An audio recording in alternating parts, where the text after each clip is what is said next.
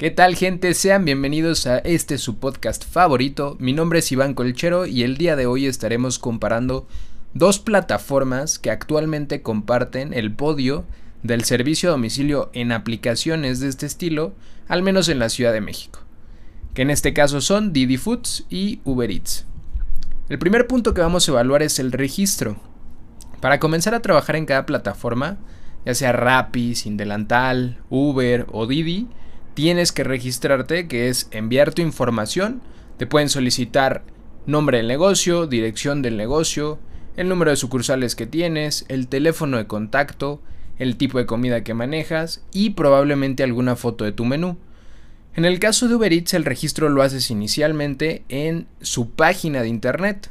Te registras como Uber, bueno, te metes a Google, pones en el buscador Uber Eats restaurantes y me parece que es la primera opción, la segunda opción en la que haces el registro en menos de 5 o 10 minutos, mandas la solicitud con los datos que te acabo de comentar.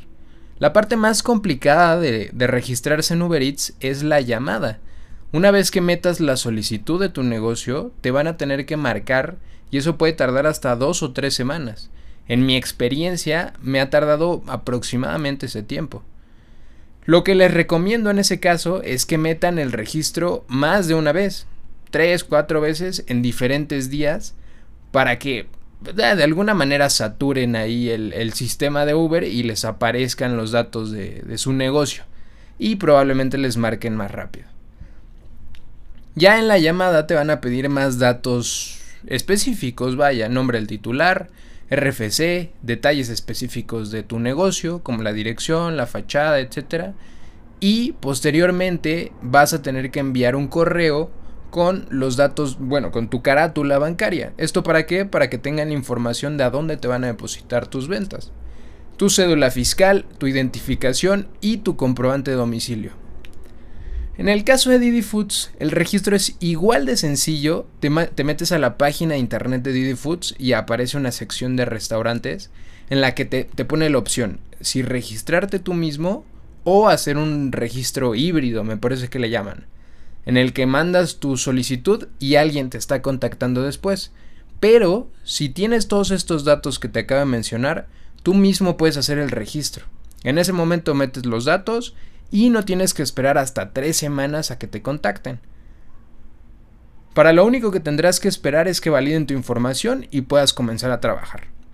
En ambos casos, tanto en Didi como en Uber, van a enviarte unos códigos de acceso a tu correo electrónico cuando ya hayas finalizado el proceso de registro. En esta ocasión, en este, en este primer punto de registro, por la sencillez y la facilidad para aparecer en dicha aplicación, Didi Food se lleva el primer punto. El segundo punto es la plataforma de administrador. Aunque ambas aplicaciones cuentan con un panel bastante sencillo, me parece que no vas a tener ningún inconveniente en agregar fotos, editar productos, supervisar el movimiento de tus pedidos y muchísimas más funciones que te ofrece tanto Didi como Uber. La mayoría de modificaciones que puedes hacer en, en estas plataformas se reflejan de forma automática si cambias la descripción de tu producto, si cambias el precio, por ejemplo, o si cambias las fotos, de manera inmediata las vas a ver reflejadas en la aplicación. Aunque ambos comparten un modelo bastante similar, tanto Didi como Uber, en lo personal considero que Uber siempre ha estado un poquito a la delantera en, en innovar antes de lo que otras aplicaciones. Por ejemplo, recientemente agregaron una sección de comentarios en la que la gente puede opinar y tú puedes ver en tiempo real lo que están opinando estas personas desde tu panel de administrador. Que aunque, aunque parezca algo bastante sencillo y, e innecesario, créanme que la retroalimentación por parte de los clientes es lo que en un inicio para este tipo de aplicaciones te van a dar la vida en saber qué mejorar para así tener más venta y tener mejores críticas. Entre otras cosas que te ofrece el panel son análisis más a detalle acerca de tus números, de tu venta, de tus márgenes de ganancia, por ejemplo, entre otras cosas. Así que por estar a la delantera y estar innovando constantemente, yo considero que Uber se lleva el punto de, esta, de este análisis. El tercer punto, y es algo que muchas personas pasan por alto, es el tema de la comisión.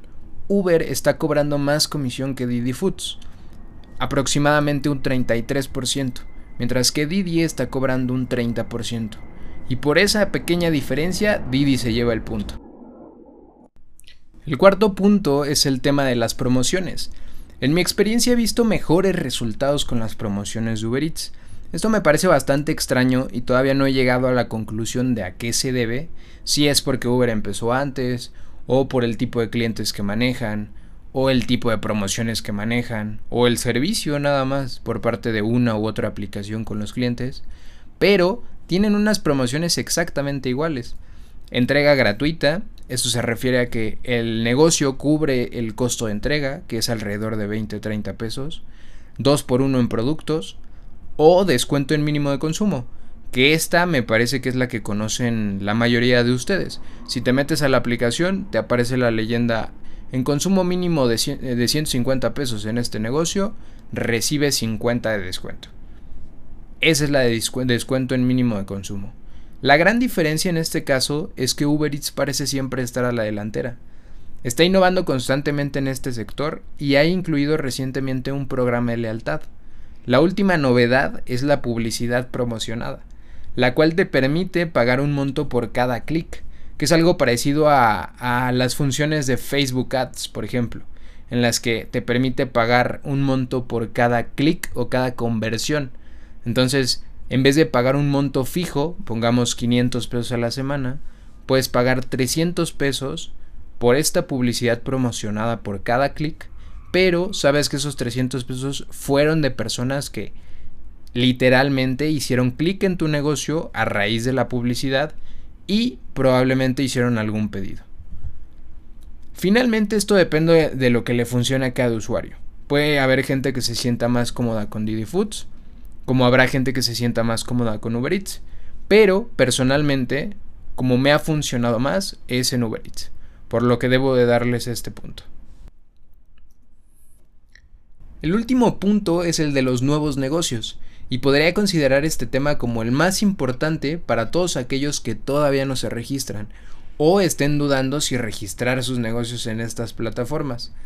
Personalmente he visto una diferencia abismal en cuanto a mis primeros tres meses de venta en Uber a comparación de los de Didi Foods.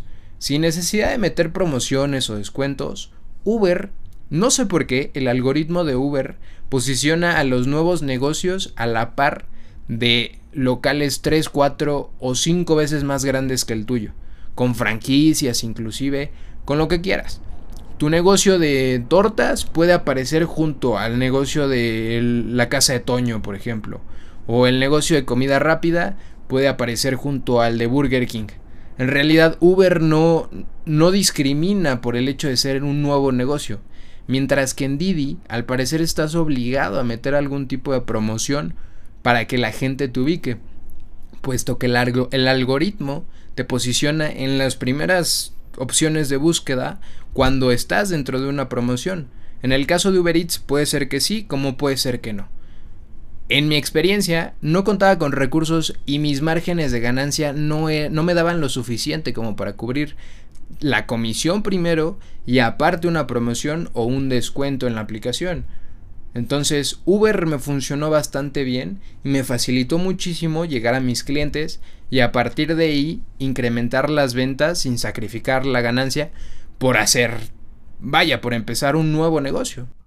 Hablando entonces acerca de qué aplicación apoya más al crecimiento orgánico de los nuevos negocios, considero que el algoritmo de Uber Eats funciona mejor en esta situación. Si he de decirles que ambas aplicaciones apoyan más a quienes tienen promociones constantemente. Eso es una realidad. Finalmente el algoritmo para los clientes, básicamente, es ofrecerles el negocio que cuente con mejores precios, con mejores críticas, con mejores fotos, con más número de comentarios, etc.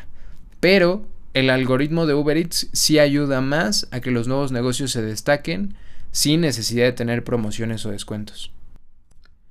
Mi recomendación personal es que a pesar del tiempo de espera, la opción o la mejor opción para empezar en delivery es Uber Eats tengan paciencia o tengan un poquito de paciencia durante el registro, puesto que sí puede llegar a ser bastante tardado.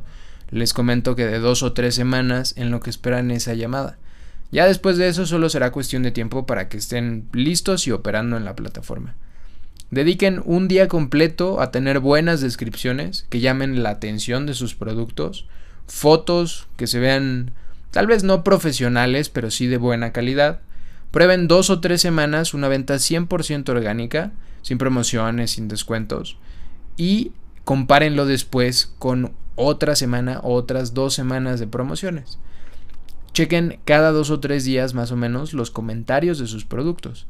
Creo que eso tiene más impacto aún que las fotos, que las descripciones o que las promociones. Los comentarios, buenas críticas de sus productos y de su negocio, finalmente son los que logran que se posicione aún más arriba, aún teniendo promociones.